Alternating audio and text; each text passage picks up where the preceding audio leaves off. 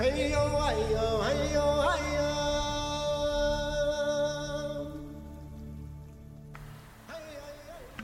Hello，大家好，欢迎来到卡列班与女巫的第十三期节目，我是你们的主播 Stephanie。啊，我是花小莫。嗯感恩节假期不是刚刚过吗？我们今天这一期播客的节目呢也非常应景啊，但是我们谈的是感恩节的黑历史。然后呢，我们现在就想要来扩展一下这个题目。呃，其实这个题目都算是一个有点标题党的东西。其实我们今天主要想谈的是关于原住民问题与食物主权问题。可能这个问题对于中国的听众来说是有一点陌生的，就是因为我们的国家呃号称是五十六个少数民族嘛，我们对于所谓的原住民问题其实是没有一个很很系统的去界定的，呃，但是在美国和加拿大这一些由殖民者去到新大陆，然后去殖民这样的一个过程，其实原住民问题到当今还是一个对这一些社会影响很深远的一个问题。然后与原住民问题相关的同时呢，我们还想谈一谈食物主权。然后可能食物主权这个概念也比较陌生，对于呃我们来说，呃，其实它的英文叫做 food sovereignty。那 food sovereignty 食物主权呢，其实它指代的是说我们怎么获得食物，然后我们怎是怎么去认识我们可以食用的食物的。那这些问题其实好像听起来是一个，嗯，我们日常生活中可能很少去考虑考虑这些问题，因为我们可能就会在超市啊，在呃别的地方呃购买自己所需的食物，然后渠道并也并不是很多。但是中国这几年来也有越来越多的人，比如说他们很多返乡青年回去呃农村耕种，然后想要半耕半 X 的生活方式，其实也是与这个食物主权是有一个欠提的。包括我的妈妈，她也是很不相信现在在市面上售卖的这一些食物的安全性，她觉得是有很多农药啊等等，所以他经常在我们家附近进行圈地运动。就是哪一片土地他没有人，没有人就荒废了，他就会在上面开垦，然后种一些青菜，然后呃供我们家食用。所以其实食物主权这个问题跟我们的生活是息息相关的。那今天我们就会用一个比较呃历史向的这个视角来讨论一下食物主权这个概念是怎么形成的吧。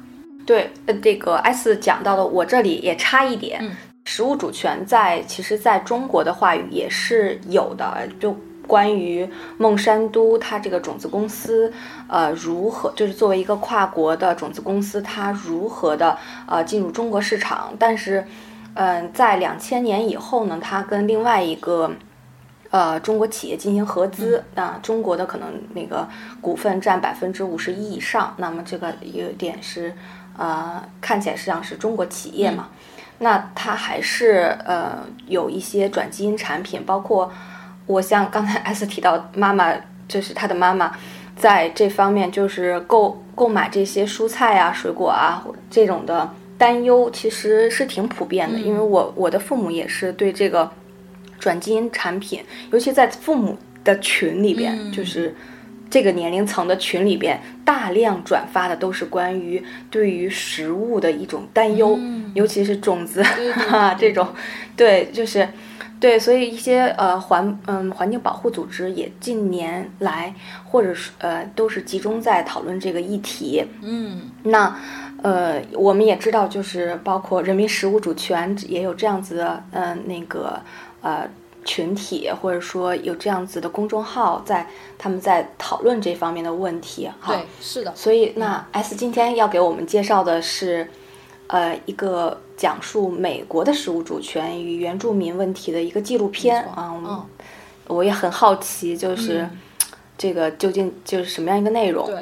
其实这个纪录片就是当时触发我想要做这期播客的一个重大的原因吧。嗯，加上我之前在美国的一些经历，我首先来讲一下这个纪录片，嗯它叫做 Gather，中文翻译过来就是收集、收获这样的一个名字。它其实讲述的主要是原住民与原住民食物之间的关系，在他们的说法里面叫做 food waste。就是食物的方式。这个说法对我来说挺新奇的。首先呢，他们主要他们一开始就先讨论了说，殖民者的入侵其实改变了他们与食物之间的关系，他们与食物，他们与土地之间的关系。呃，首先第一个殖民的方法呢，就是他们将他们原先呃捕获食物、获得食物的方式彻底的消除了，然后让他们只能依赖于资本主义生产的这种大规模的这种呃罐装食物。呃，从此使得他们一方面失去了自己与传统土地之间的那种关系，另外一方面让他们不得不依赖于这种商品经济、商品社会，然后通过投进入这个资本主义关系来获得呃收入，然后来购买这些商品食物。然后呢，这些商品食物在一另一方面呢又破坏了他们的健康，因为这些商品食物本身是比如说含糖量很高啊。然后其实是很不健康的，然后就导致原住民社群他们可能会罹患一些糖尿病，呃，然后后在这个过程中呢，由于他们失去了跟原来土地的连接方式，失去了原来获得食物的这个方式，他们就会觉得自己跟原先祖先的生存方式发生了巨大的冲突嘛。然后对于这些原住民来说，他们是很难去适应的。这个时候，他们很多人就会产生。抑郁的情绪哦，因为他们没有办法再去，比如说捕猎、捕杀这些食物，他们很多人就会染上酗酒啊、吸毒啊这一些问所谓的现代性的一些问题。这些问题被殖民者看到，比如被现代的现在的这个美国政府、加拿大政府看到之后，就认为是原住民他们落后的一个表现哦，因为他们吸毒、他们酗酒，所以才导致他们这些社群无法发展。但其实他们并不知道，其实这就是一个殖民主义导致的一个后果，就是殖民主义的生活方式、资本主义的生活方式，使得这些原住民他没有办法与自己的生活相连接，所以他们就失去意义了，他们就会酗酒吸毒。然后更加让人觉得荒谬和呃怎么说呢，非常的反讽的一个事情是，大量的联邦政府的基金和研究的这种。资助全部投入到了去研究说哦，为什么原住民社社群他们会吸毒啊，他们会酗酒啊？我们要找出原因来帮助这些原住民从他们所谓的落后的生活方式转向一个现代性的生活方式。那是这个这个纪录片其实它它传达的很多东西，就是我刚才讲的这个这一系列一一系列这种恶性循环的这种由于。殖民主义和资本主义带来的对于原住民呃这个社群的屠杀和创伤，但是这个纪录片它有意思的是，它不是用一种像我刚刚说的这种很愤怒、很负面的方式来表达的，而是它选取了三个原住民部落，然后呢去近距离的从他们部落人本身的这个对于食物的关系，他们怎么理解食物这个角度出发，是一个非常非常呃。亲切温和的角度来讨论说，哦，原来他们对于食物的理解跟现代人、现代社会对于食物的理解是很不一样的。我就举几个例子，嗯，有一个例子是在北加州的一个原住民部落，叫做 U Rock。那 U Rock 呢，他们是常年以来一直是于在海边生活的这样的原住民部落，他们的食物的最主要来源就是三文鱼。他们是通过捕获、捕杀三文鱼，然后把它做成食物。他们其实和三文鱼已经形呃形成了一种共生的关系，就是他们是一个在自然界这个生态系统，它是一个很平衡的一个生活关系。他们在呃上个世纪的时候呢，其实由于美国政府、联邦政府，它对于捕捕鱼这个东西，它已经进行了刑罚化，限制了这些 U Rock 人在。这个海里捕鱼的这个权利，导致，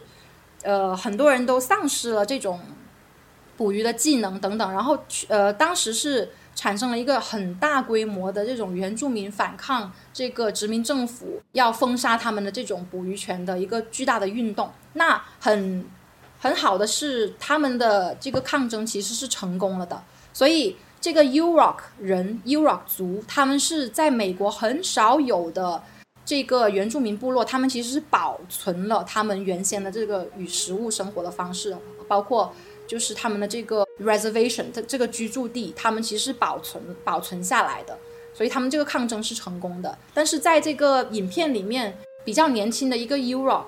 这个族人，他现在他说他现在正在教会年轻的这些 U Rock 人怎么去捕鱼，因为其实现在由于这种啊美国的这种很强大的这种同化，很多人他其实也是想要离开自己的原住民部落，他们认为。殖民者的生活是更好的、更有意思的，都市化的生活是是更值得期待的，所以很多人其实放弃了他们自己的这个家乡的这个生活，然后去到城市，然后呢，这个人他呢就留在当地，然后教这个年轻人他们是怎么捕鱼的，应该怎么样跟这些呃三文鱼相处等等，呃，然后他在这个纪录片的。观后的这个我们的一个小的研讨会，他他讲，他说，他说我现在其实随时准备着这个政府来抓我，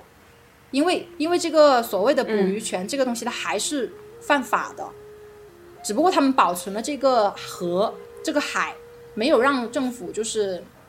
嗯用来新建一些别的东西，但是这个刑罪化仍然是存在的。所以他说，我其实随时面临着进入监狱的风险，但是我依依然会坚持下去。这样子，这个影片还讲了另外两个部落，一个是在美国西南部的 Apache，这个在这个 White Mountains 的的，就是他们是主要是跟平原土地上生活的一个部落，还有那个 Cheyenne 这个部落，这个部落是呃，主要是以那个放牧大黄牛来。就是与与黄牛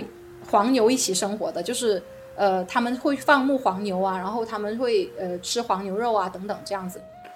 听 S 讲这个纪录片，然后也想起来最近看到呃有朋友转发，呃在日本呃就是北海道的阿伊奴人，他们也是同样有这么一个，比如说有就阿伊奴民族有这样祭祀的传统，祭祀呃。祭祀这一年可能是捕鱼开始时候，呃，这个三文鱼的这个有关于捕嗯捕捉三文鱼的这样子一个仪式，然后它这个呃这个仪式很很久以来就是日本呃根据日本法律好像是第十三条规定是禁止呃这种捕鱼权的，那么他们他们的这个传统习俗呢，嗯是。呃，告诉他们可以捕鱼的，就等于是两者是相抵触的，也涉及到就是，呃，你如果去原住民，如果你维持这样子一个传统的习俗的话，会导致你是违违宪的啊。日本的爱伊奴人他们也在争取捕鱼权，但是，嗯，对，相两者就就是与，啊，就是呃，犯罪化与这个罪责化跟这个是相抵触的这个问题，看来是。跟美国的这个情况是有相似之处的，就是听到时候感觉，嗯，对，是个共性的问题。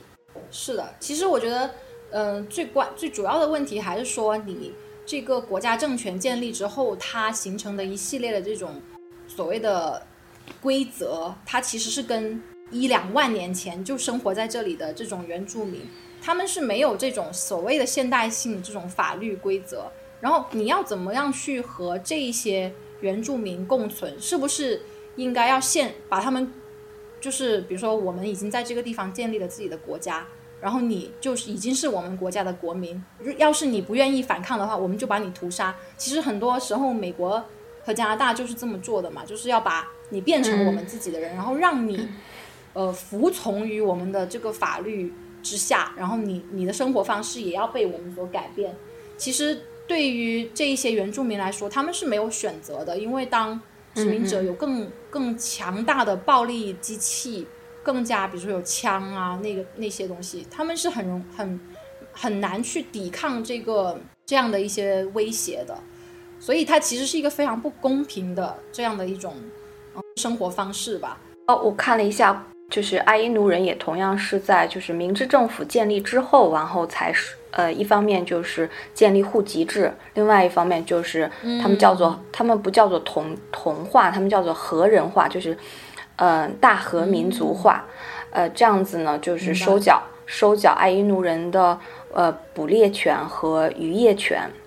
也就是说现在的爱伊奴人如果想在河川在河川内就是捕猎，呃，就是捕鱼的话，它是要向就是北海道的知识进行申请，它才可以捕鱼，要不然就是违法的。这个问题，我觉得还是，比如说我们现在这种大汉族人，其实是很难去去真正设身处地的想说，如果你自己的民族、你自己的土地这样一天一天的被灭绝、被同化，到底你是什么样的感受？就是当你处于一个多数人的这种角度的时候，你是没法理解他们那种绝望和痛苦的。嗯，我觉得，呃，让我。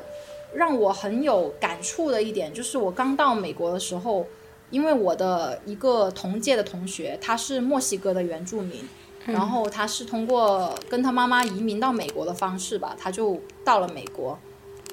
我从他的生活方式和他对自己原住民文化的执着和坚持，就让我看到了哦，原来原来我们所想象的这个世界并不是并不是这么的单一的，就是其实你对你的。认识论，你理解事物的方式都非常非常的不同，包括在电影里面，他们也会谈到说，所谓的科学，他们根本就不认同现代所谓的科学的很多知识。他说，我们的很多对世界的理解、对世界的认识，是在我们的歌曲里面的，在我们的舞蹈里面的，不是用你们的公式、化学试剂调配就就能够去。告诉我这个世界是什么样的？他说我们不认同认同你们呃这个殖民者的方式。他说你们应该要打开自己的这个呃思想去理解，说其实知识不是这么的单一的。嗯，我的学校的所在地是西雅图嘛，经常在会议发言或者是有人要做报告之前呢，他们会先说一段话。当时我第一次听那段话的时候，我还呃挺奇怪的。他们就会说：“他说我想要承认，我们现在其实是站在的这个土地是 The Wamish people 他们生活的土地，这个是土地是被殖民者所掠夺和屠杀他们之后，我们才能够生活在这里。”他说：“我想要，我想要呃承认，我们现在站在这里，他其实是有罪的。”嗯嗯，就是他们会经常会说。大力类似的这样一段话，就当时你一听起来，你会觉得好像很政治正确，对不对？然后哎，好像怎么每个人都要说这段话？但其实你，嗯，你久了之后，你就会发现，其实说这段话真的很重要，因为他其实是承认，嗯，它其实就是承认，像你刚刚说的，可能没有被没有被认可、没有被广为人知的这段历史，并且你要每天不断的复述。这个复述是有意义的，因为在复述的过程之中，你是再一次的引起别人的反思，对，所以我觉得这个原住民问题其实能够映射在很多方面吧，包括当时美国和加拿大是怎么样去对这些原住民的，呃，一方面就是通过最暴力的方式了屠杀了，另外一方面就是他们把那些呃可以被驯服的那一些原住民。放到那个寄宿学校，那些寄宿制学校其实当时是非常非常多黑历史的，就是他们要求他们穿所谓的现代人的衣服，然后呢头发剪的也是全部一模一样，然后要求他们每天在学校里面学英文，然后就是这一系列的这种同化政策，呃，这种要求所有人都说同一种语言、同一种思维、同一种生活方式。呃，这种方式其实就抹杀了很多原住民他自己本身的一些文化。其实我们仔细想想，好像很多国家它其实都会对于自己的所谓的少数民族等等来实行这一些呃策略。其实我们一开始就提到了这个所谓感恩节的黑历史，对吧？因为前段时间感恩节才刚刚过去，呃，然后我们就看到其实很多人都在庆祝这个感恩节。嗯，包括很多幼儿园的小朋友啊，他们就非常喜欢玩这个 trick and treat，对吧？拿着就是是一个很好玩的东西，就拿着那个装鬼，然后到别人家讨糖吃这样的一个活动。但是很多人他其实都不知道，其实感恩节它是有一个非常残酷的历史的，但这个历史它被美化的一种政策所掩盖了。其实现在在美国有很多人都是在想要抵制这个感恩节，并且说想要给感恩节改名字的。那为什么感恩节它有这个黑历史呢？我今天就想给大家分享一下，也希望大家能了解多一点历史吧。就是当你在庆祝一个节日的时候，如果你只了解到很表面的东西的时候，嗯，其实它是挺不妥的，我感觉啊。呃，首先感恩节现在在我们所大众所认知的这样的一个图景里面，它是哦一家人团聚在一起，有点像我们的过年吧，就是团聚在一起，然后分享美食，然后分享时间，然后和乐融融的一个场景。那其实感恩节是怎么样开始的呢？感恩节它其实是最早是可以追溯于一六二零年最早期的这个英国的清教徒殖民者登上这个。呃，普利茅斯殖民地开始的，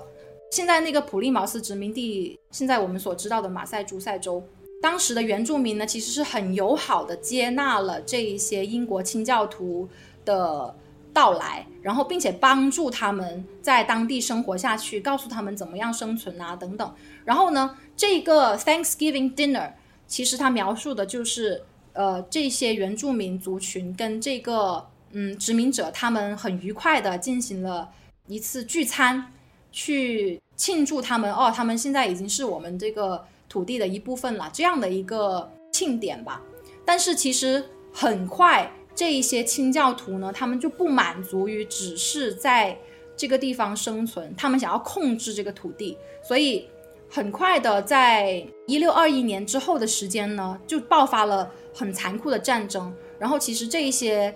殖民者就屠杀了很多当年帮助过他们的这一些原住民人民，所以这个节日呢，与其对原住民来说，与其是一个庆祝家人团聚的节日，它不如说是记录了现在仍然存在的对于原住民的掠夺和暴行的这样的一个节日。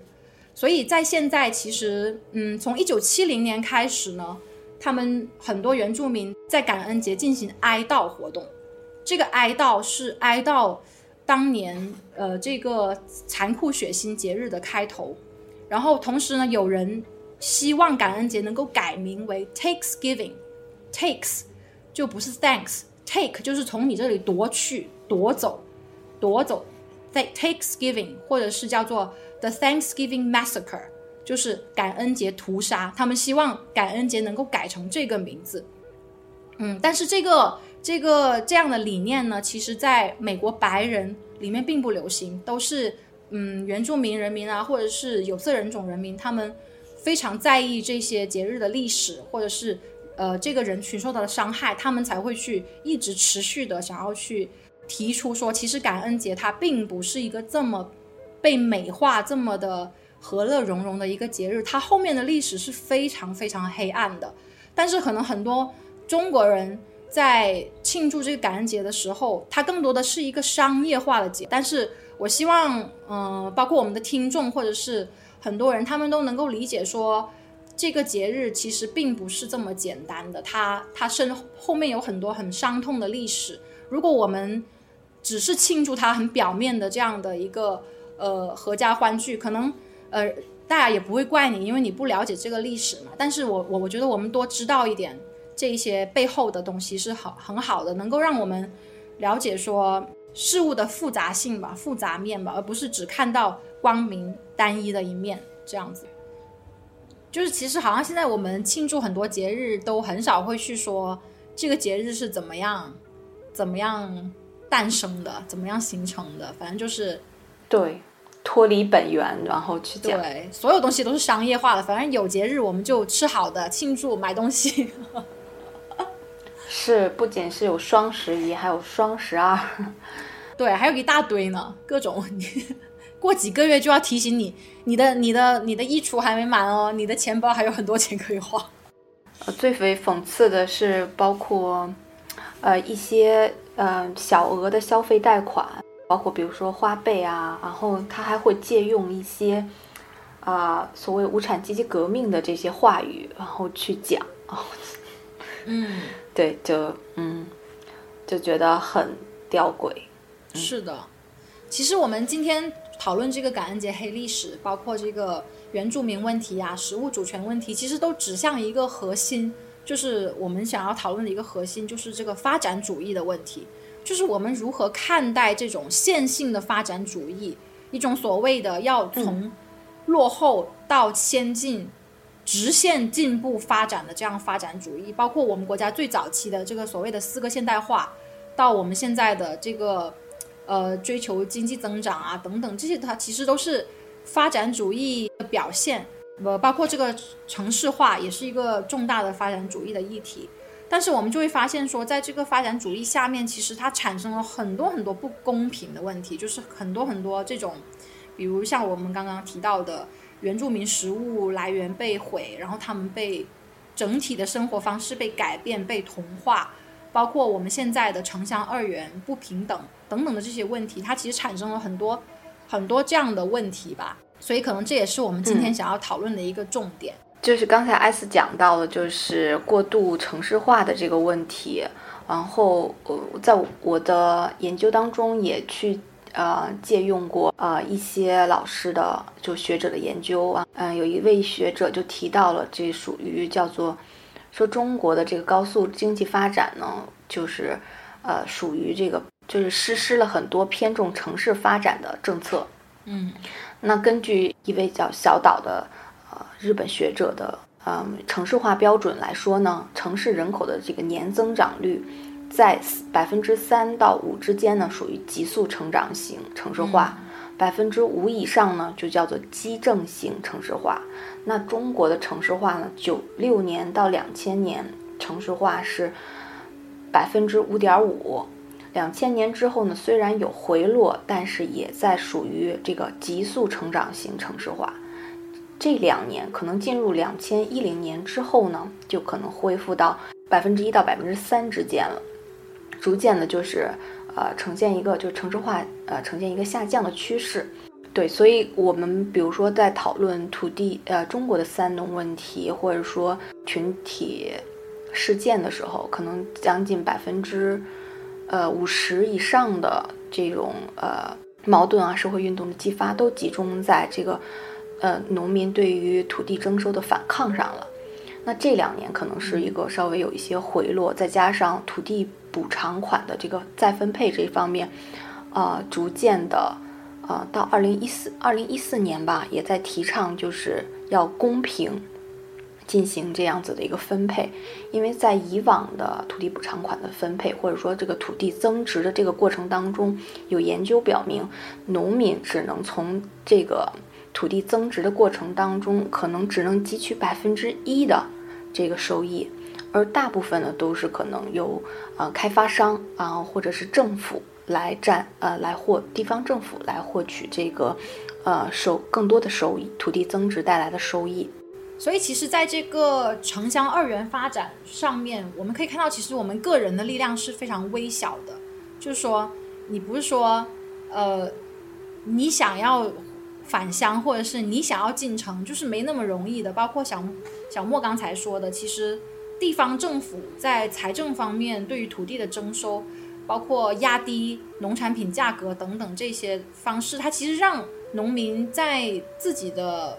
土地上面，他没法，他已经没法自给自足的生活了。我觉得这是一个，这是一个很严重的问题，就是所谓的食物主权，就是它其实是被被别人控制，被别人被别人侵占了。讨论食物主权的话，我会觉得，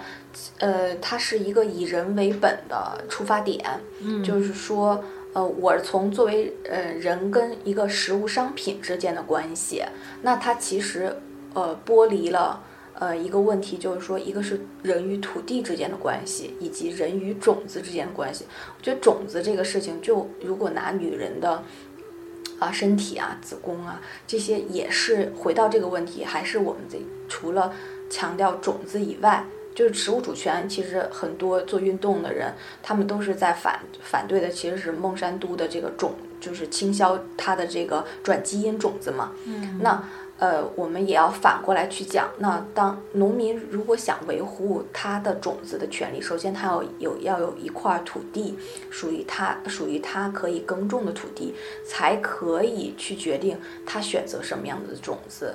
啊，然后嗯嗯，所以我觉得现在的食物主权，可能很多的环保人士或者是做这方面的呃有机农业的这种人士的话，他们可能也也同样，其实我觉得就是有一点点，就是这种发展主义，它是脱离掉，就是说我们去讨论土地政策上怎么样去维护农民对于土地使用权的保护啊、保障啊这些问题。是的，是的，嗯嗯，这对这样子，只有农民掌握了土地的这个使用权，然后来决定我要。用什么种子，我要怎么种，我要怎么那个呃来决定哪一部分，比如说就是可以留作家用，哪一些部分可以商就是去卖掉。就我觉得这个使用权能不能真正的达到保护，我觉得这个才是讲完这个，我们再讲什么资本下乡啊，怎么那个嗯，再讲其他的问题。嗯，我觉得你刚才说的这个食物主权，恰恰就是我很喜欢那个纪录片的地方。就是他们谈的所谓的 food sovereignty，它是一个整体的概念，它不只是像你刚刚说的这种片面的这种，他们主要是讨论的就是人与土地之间的关系，然后他们的抗争也是要夺回这个土地，夺回这个在这个联邦政府私有化的土地，他们的这个对土地的使用权，然后在那个土地上面的种子呀、生物呀。动物呀，他们他们的关，他们之间的关系，所以其实我觉得食物主权的这个概念是很大的、很广泛的。然后它最关键的一个点是关系性，就是 relationality，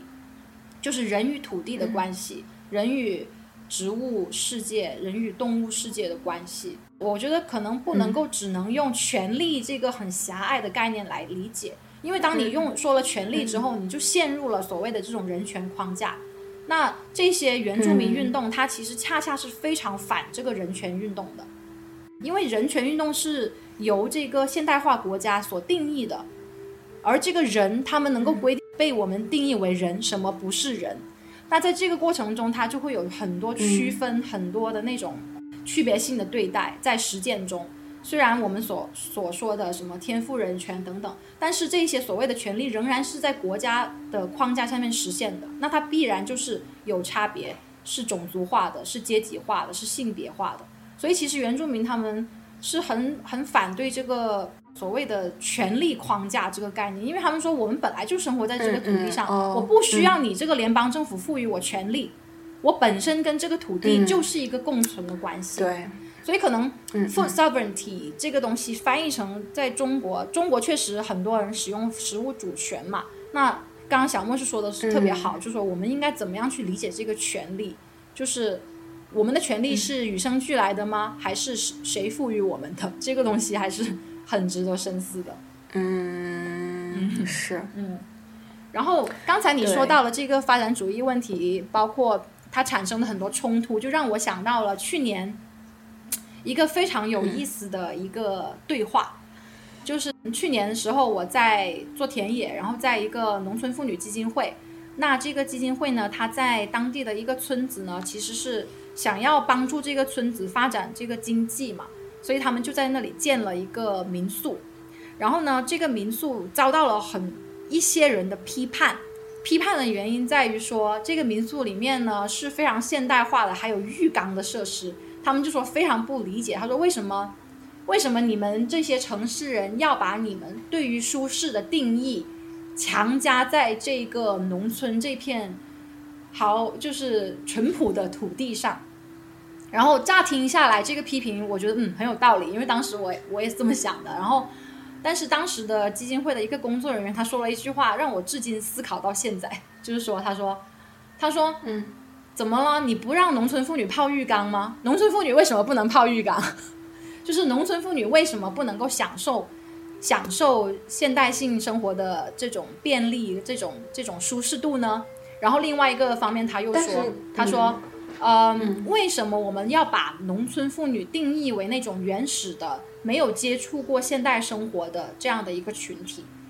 其实农像你刚刚说的，农村城市之间它的界限不断在在被打破，然后也不断的在重新被定义，然后包括现在我们的很多科技手段啊等等，也能够让这个世界的信息交互的更加的更加的频繁吧。所以他在他的理解，农村妇女她也想要泡浴缸啊，为什么她就不能够泡浴缸呢？所以当时就引起了我的思考。我我觉得他但是我觉得哈，因为他们在讨论这样子一个旅馆嘛，就等于基金会在呃，可能是为了扶贫或者是赋权，对，呃，有这样一个项目啊。但是我同时想，那个农村妇女在这个旅馆当中，她扮演的是什么角色？嗯她究竟是顾客呢，去享受这个浴缸呢，还是说她扮演的是一个服务服务的，就是服务提供一方呢？那其实还是经营一方呢？其实这个还是一个问题，就是说。呃，你提这个反反问是是是，如果是这个问题本身的话，那那肯定是值得思考的。对，但是你你究竟农村女性扮演的是什么角色呢？嗯对吧？就是她可能是脱离土地，然后现在进行呃这种副业的经营，对吧？嗯那嗯那其实或者说做这个第三服务行业这样子的一个呃服务提供人员，嗯对吧？服务员，那我觉得嗯这个有点儿偏，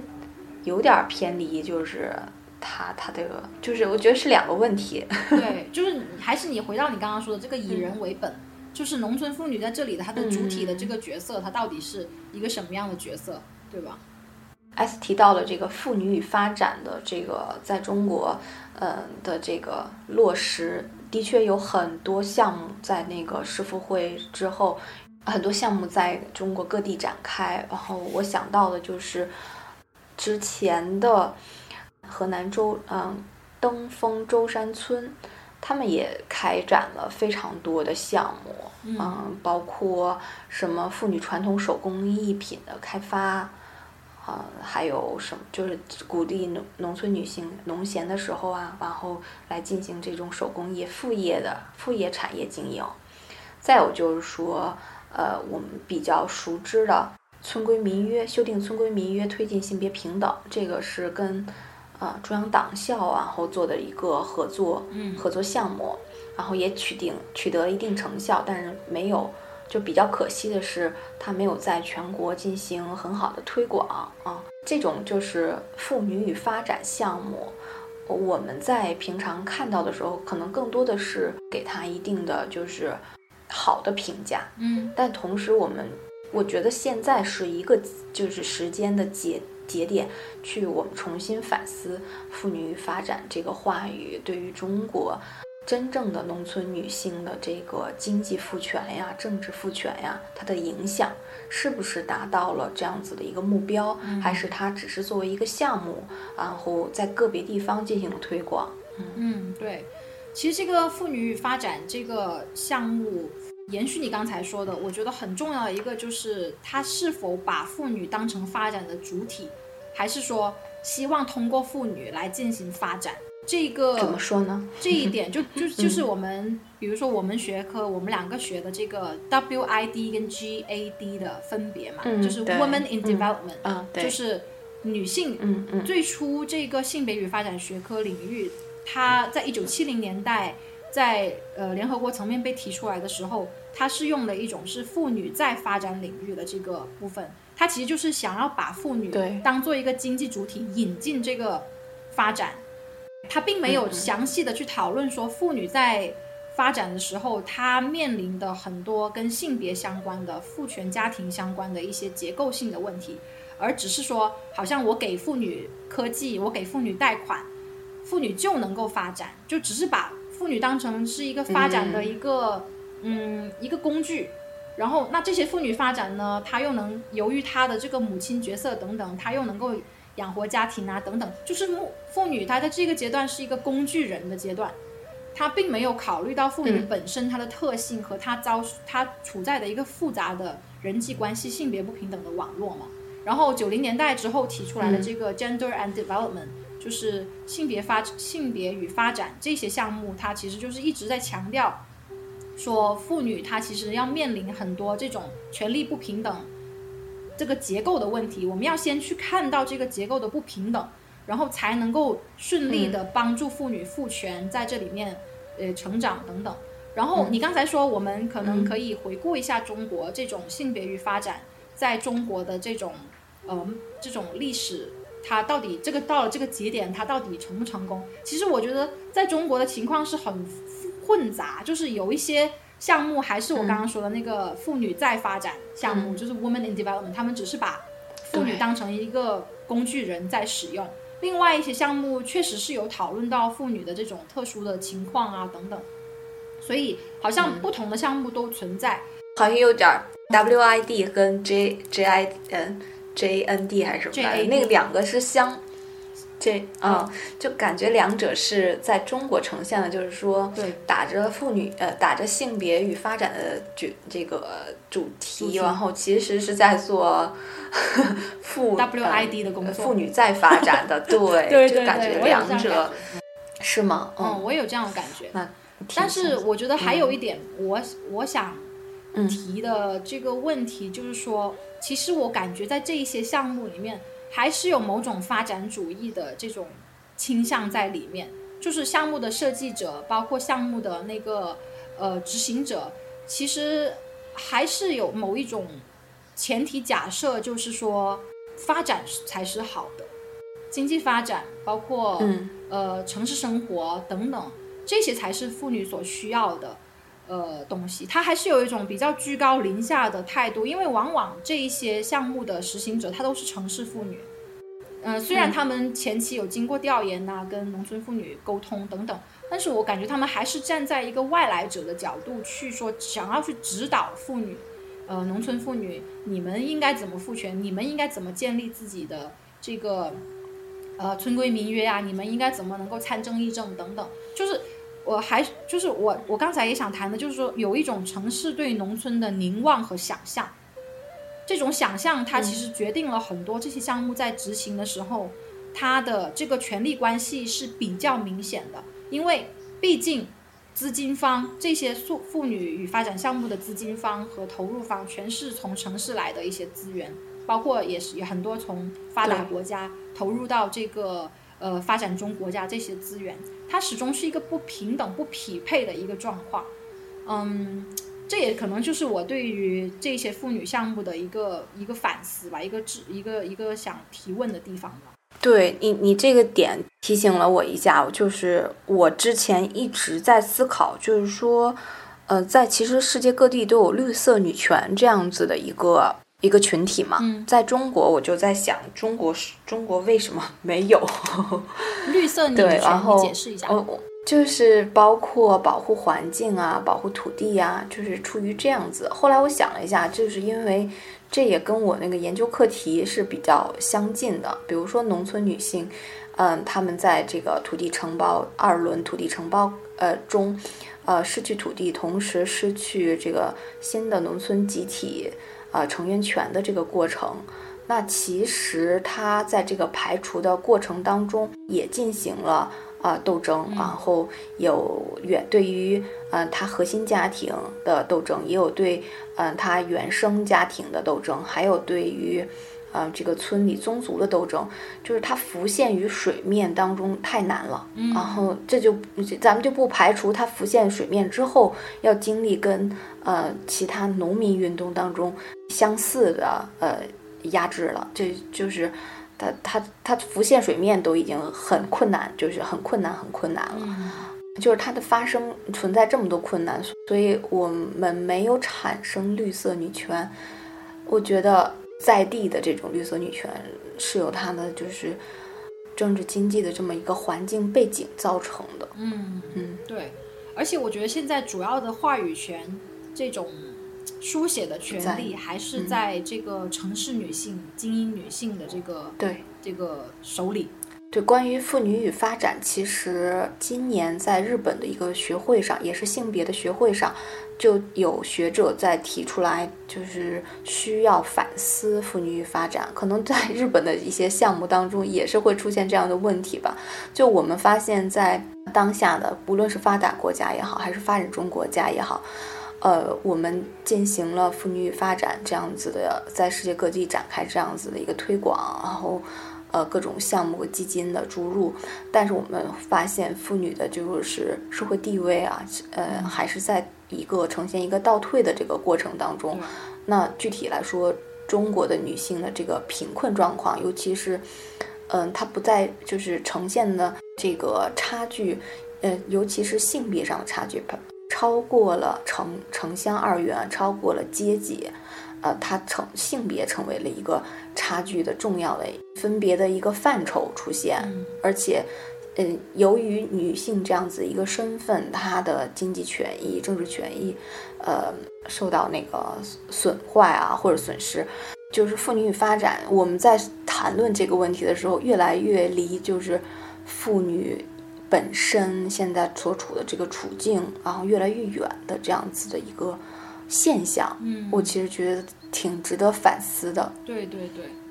现在很多妇女发展项目在国内还是以扶贫啊等等的一些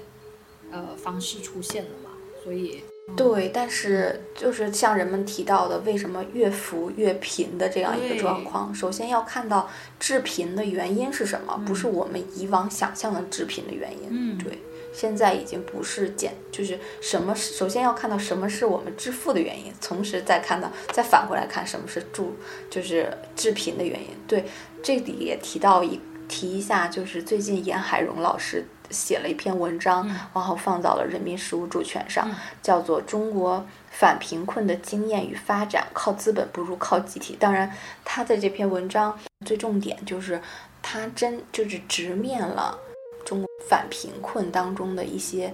呃困境啊，也这个是以往的文章当中，我可我觉得还是很少见的。对他指出来，非常明确的指出来。嗯，大胆猜测一下他这个文章内容，我觉得可能谈到一些集体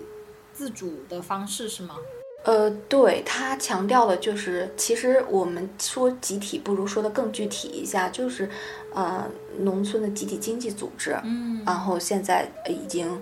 在各地已经逐渐的成立起来了，但是在国家的法律层面，它没有具体的定义什么样的人才能成为成员，而就像，嗯，我们知道的就是说，这个它是通过不断的这个。呃，土地补偿款的分配啊，通过这种或者说股权的固化呀，通过这样子一个形式，对于股源，它是一个类似于自下而上而上对此进行默认或者是承认的这样子一个过程啊，完完来完成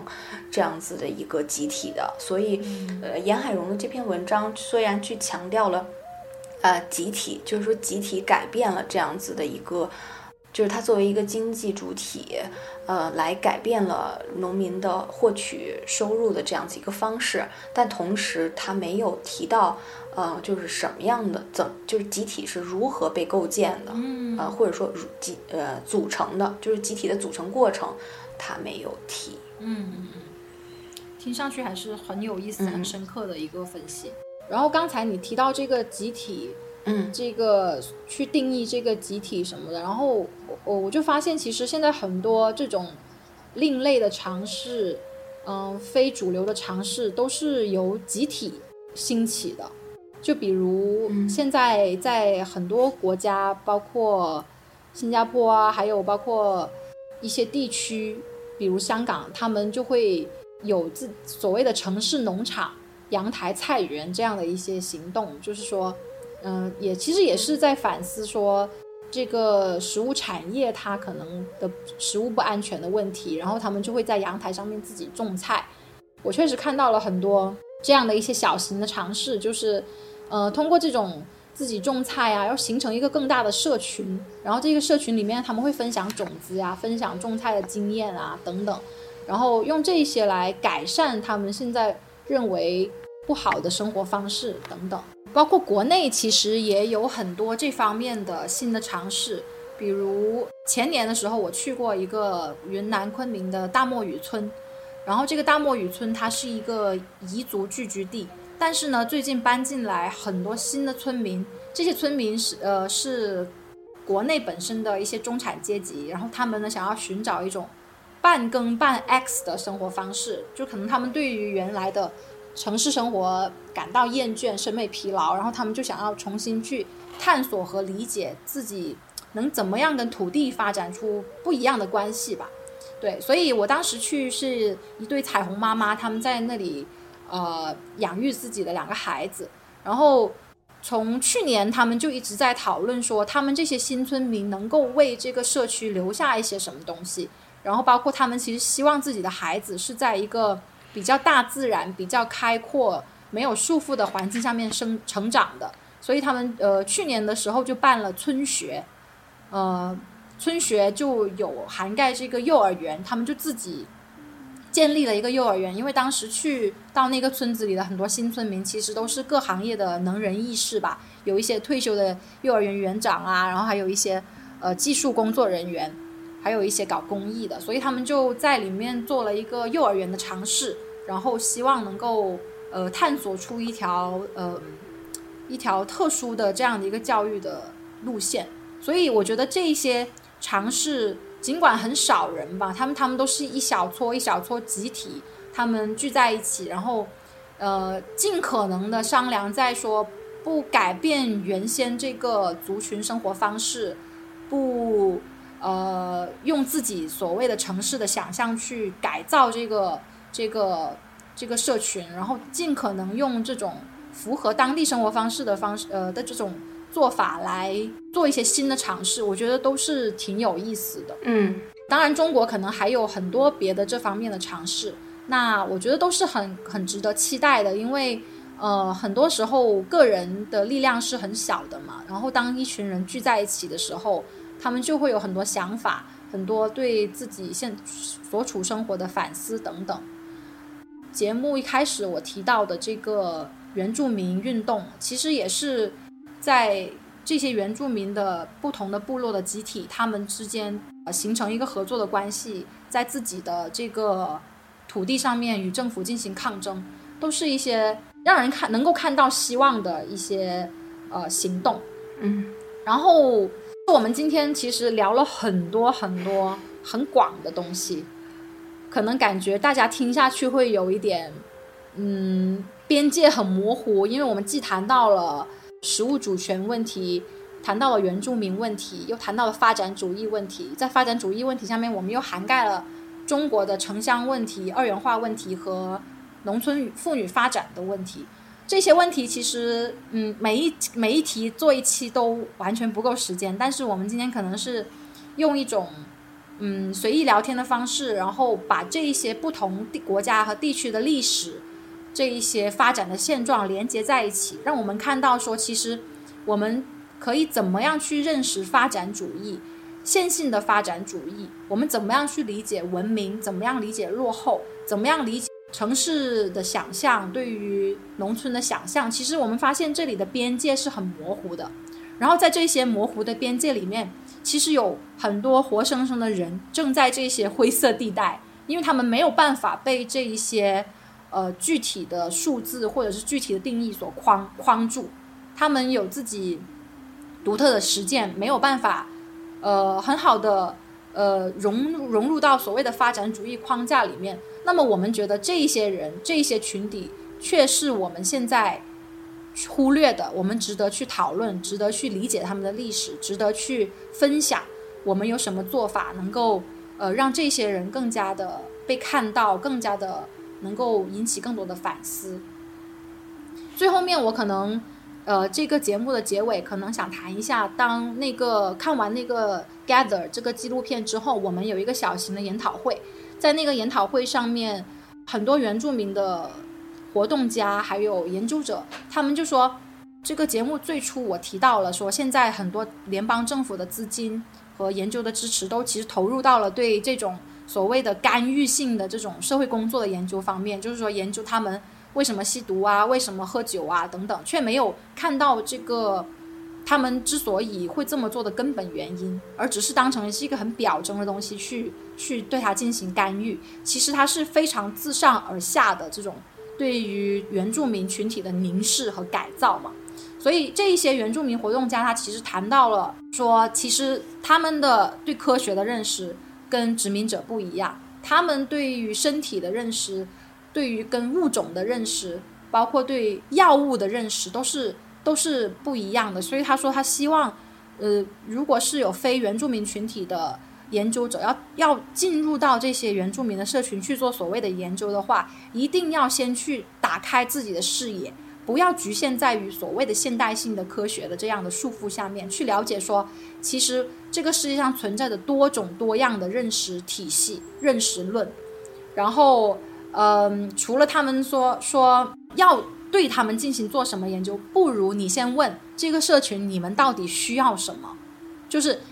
你们需要什么，然后外面的人可以怎么样帮忙。他们说这才是同盟真正的所谓的同盟能够做的事情，而不是我带好了一个已经设定好的框架和知识体系进入到你们的社群，想要试图帮助你。那这样的帮助其实不是真正的帮助，反而会让他们觉得很困扰，反而会觉得这个社群的人觉得自己被消费，然后然后自己被被利用了。嗯，所以我觉得这个他们这些原住民。呃，活动家说的话也很值得我们去思考和反思。当我们在，呃，这个所谓的发展主义的这种学界和这种思考模式下面，我们怎么样去理解弱势群体？怎么样说所谓的帮弱势群体做什么事情的时候，我们是不是自己已经站在一个比较高的角度，认为自己想的东西、自己理解的东西是比他们好的呢？我觉得这一点可能都很需要每个人去。嗯，不断的去反思吧，因为这这也是没有边界的这个东西。嗯，小莫，你还有什么想要说的吗？没有了。OK，那可能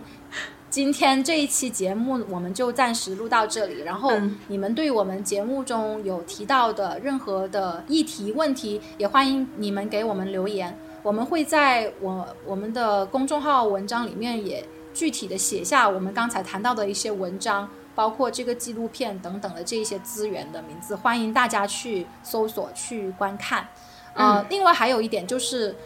我们的播友群呢现在已经